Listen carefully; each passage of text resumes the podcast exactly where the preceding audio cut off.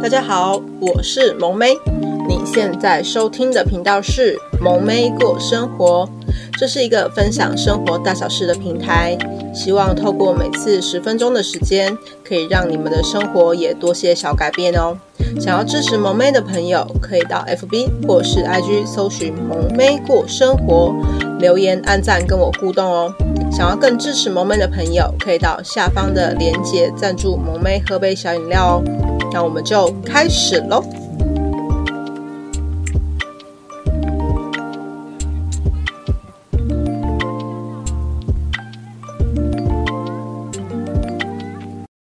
嗨，大家好，今天过得好吗？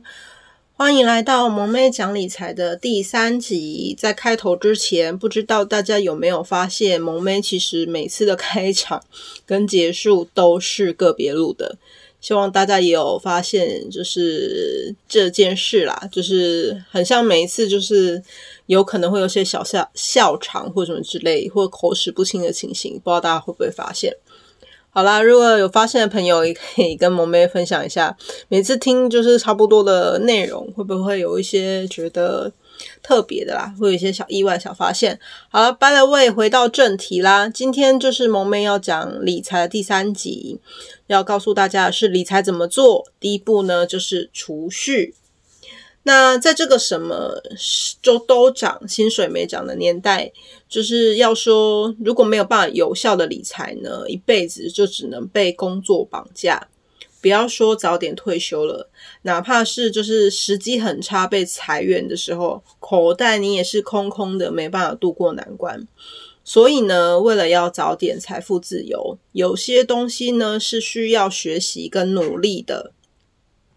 如果呢，你还是每个月的，就是月每个月花光光的月光族，或是呢，你想要改变自己的人生，成为有为的青年呢，以下呢会提供几种方式来帮助自己有效的储蓄。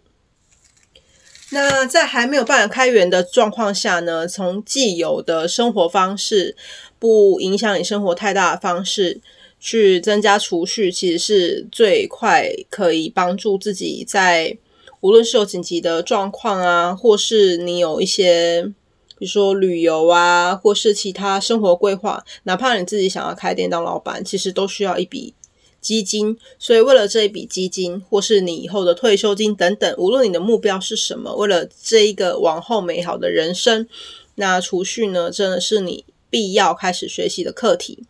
那下面就开始就是跟大家解说储蓄的方式喽。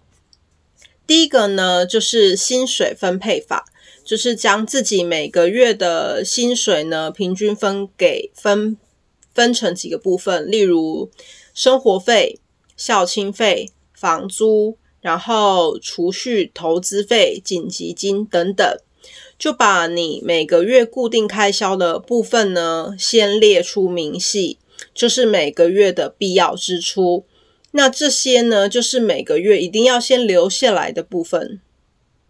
然后呢，将自己所有的银行户头设定是，譬如说，哪就是哪一个项目是，就是是哪一个哪一个银行去扣款这样。例如呢。呃，假设你有邮局，然后像台银、中信等等不同的，然后你可以邮局我就当储蓄金，那台银就是当紧急预备金，中信的户头就是当房租的户头等等，这就就是看你是怎么去分配。如果你的户头够多，其实你也可以这样分配。那其实我觉得户头多其实也是有好处啦。然后像是如果是储蓄金的那种。你可以就是不要设定那个，就是提款卡，这样你钱进去，你要领出来，因为很麻烦，你必须又要拿你的存折簿啊、印章啊，你才能去领钱。因为麻麻烦的事情，就是对你最大的储蓄，因为你觉得麻烦，这钱才会只进不出。下来每个月的薪水一进来，你就把这些原本要设定存进去多少钱的户头，就这样转进去。剩下的部分呢，就是你可以安心花的费用了。OK，那第二点呢，就是强迫储蓄法。如果呢，你的定力还不够，这个方式呢，应该是最有效的。也就是你的发薪日，就是定期定额的扣款储蓄，也就是你就是设定，现在其实 APP 很方便，银行 APP 很方便，你就设定你的发薪日要转多少钱成定存。然后转到哪个户头里面去扣款，然后或者是呢，是定期定额扣款买基金、股票等等，那就是这就是你已经强迫储蓄的方式了。另外第二个呢，就是你可以用储蓄险，因为储蓄险呢，其实它就是每个每年固定的时候呢，就会扣款一定的金额，期满呢，你就可以领回一笔存款。那这个呃，以储蓄险来说，你要说它的投资报酬率很高吗？我不，我不尽然。但是它算是一个风险也是很低的储蓄方式。如果你定力不够的话呢，就是用这种方式，一个就是定期定额的扣款储蓄，然后再来呢，就是你可能就是买储蓄险。那第三个储就是储蓄的方式呢，就是每日存钱法。那这个就跟小时候的那个存钱筒概念是一样的，你可以设定每天就是固定或是逐渐增加你的，就是丢进去的丢进去那个铺满里面的金额，然后呢，最好呢就是那个存钱筒不太容易被破坏。那这样，因为你如果一旦要破坏，你譬如说你要杀那个猪公。因为你杀完以后，他可能就回不去了嘛，所以尽量就是拿那种没办法很容易把里面的钱拿出来的存钱筒，这样子持续的储存款下去呢，也是算蛮可观的。那第四个方式呢，就是设定目标法，就是设定就是金额存款的金额还有多久要完成，记得不要就是设定一些超级。远的目标，这样很快就放弃了。譬如说，你的想要的金额很大，说我一次立的目标都是一千万，但是你可能现在的每个月薪水只有两三万，你就觉得啊，一千万离我好远呢，我怎么可能存得到？那你就很容易就会放弃。你可以先设定小额，譬如说我先设定五万，然后再设定十万等等，就是循序渐进的这样子。那根据譬如说你设定，假设我要存款五万，那我希望多久可以达成？然后再去除以你，就是譬如说，假设我两年达成，我就是五万，然后再除以二十四个月，那就等于你一个月要存款多少钱？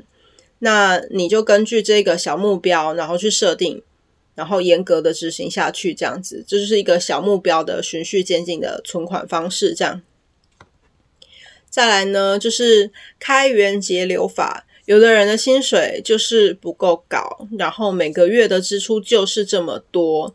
所以呢，你就必须比人家更辛苦一点，控制自己不必要的预算，或者呢，去就是找寻其他可以增加薪水的方式。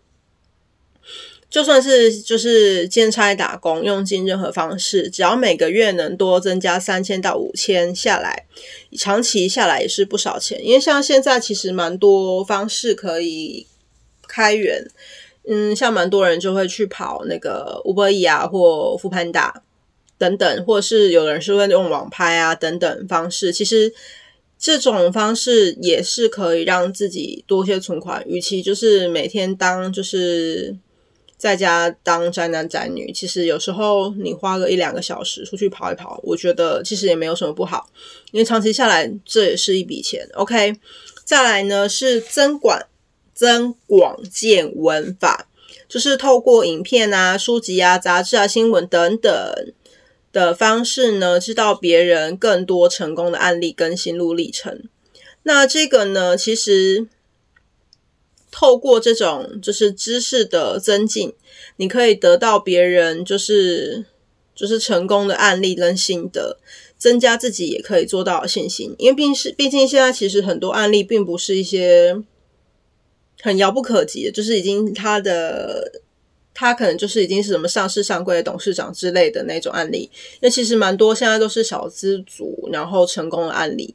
那他们有的就比如无论是出书啊，或者是分享文章等等。那其实你会觉得说啊，他们其实的生活方式其实离我们没那么远。那你就会觉得说，哦，以他为目标，他都做到了。其实我觉得我也可以。那其实每天花一点小时间，那。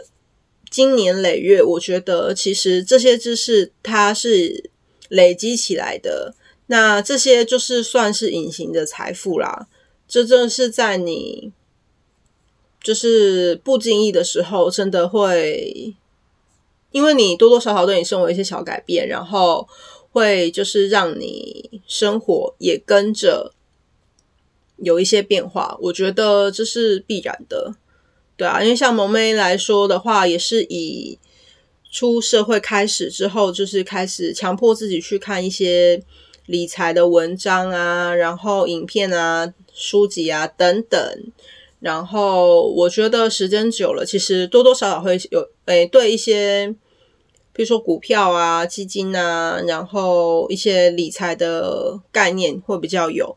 不能说非常的专精，但是至少别人在讲什么听得懂。然后你要自己去，比如说经经由他们的案例，你自己去反推自己适合自己的模式，也不会觉得那么难。那总结就是以上刚才刚才提到的这几个方式，一个是薪水分配法，就是把每个月薪水分成不同的部分，然后就是把它拨到不同的银行这样子。再来是强迫储蓄法，就是。你就是以定期定额扣款的方式，无论是在基金、股票，或是买储蓄险，这都可以。然后再来是每天存钱法，就是把它存钱存到存钱筒里面啊。OK，然后再来是设定目标法，就是设定你的一个小目标，然后分，然后预期多久会完成，然后再去设定每个月的存款金额。再来是开源节流法，就是。你如果就是薪水不高，然后支出就是那么多，如果你能存的钱很少，那要么你省吃俭用一点，在一些就是你的消耗品，然后或是应该是说消耗品是必须的。那如果是什么衣衣服啊等等其其他的就是没有必要的支出的话，就可以减少，或者是你是开就是。节流之外，你就是开源去找其他可以增加薪水的方式。再来是增广见闻法，就是让自己扩充更多的知识，然后呢，才有更多的投资概念。那总结就是可以让自己储蓄的方式百百种，没有哪一个方式是最有效的，只有哪个方式是最适合自己的。记得不要帮自己找很多很多的理由去逃避没有存款这件事，因为你现在逃，总有一天你还是要去面对的。所以在可以让自己提早财富自由的路上，很辛苦，有时候也会觉得很累，有时候更不知道自己是为了什么。但亲爱的朋友，你不孤单，还是有很多人在陪着你一起成长的，一起努力的，至少还有萌妹陪你啊，对不对？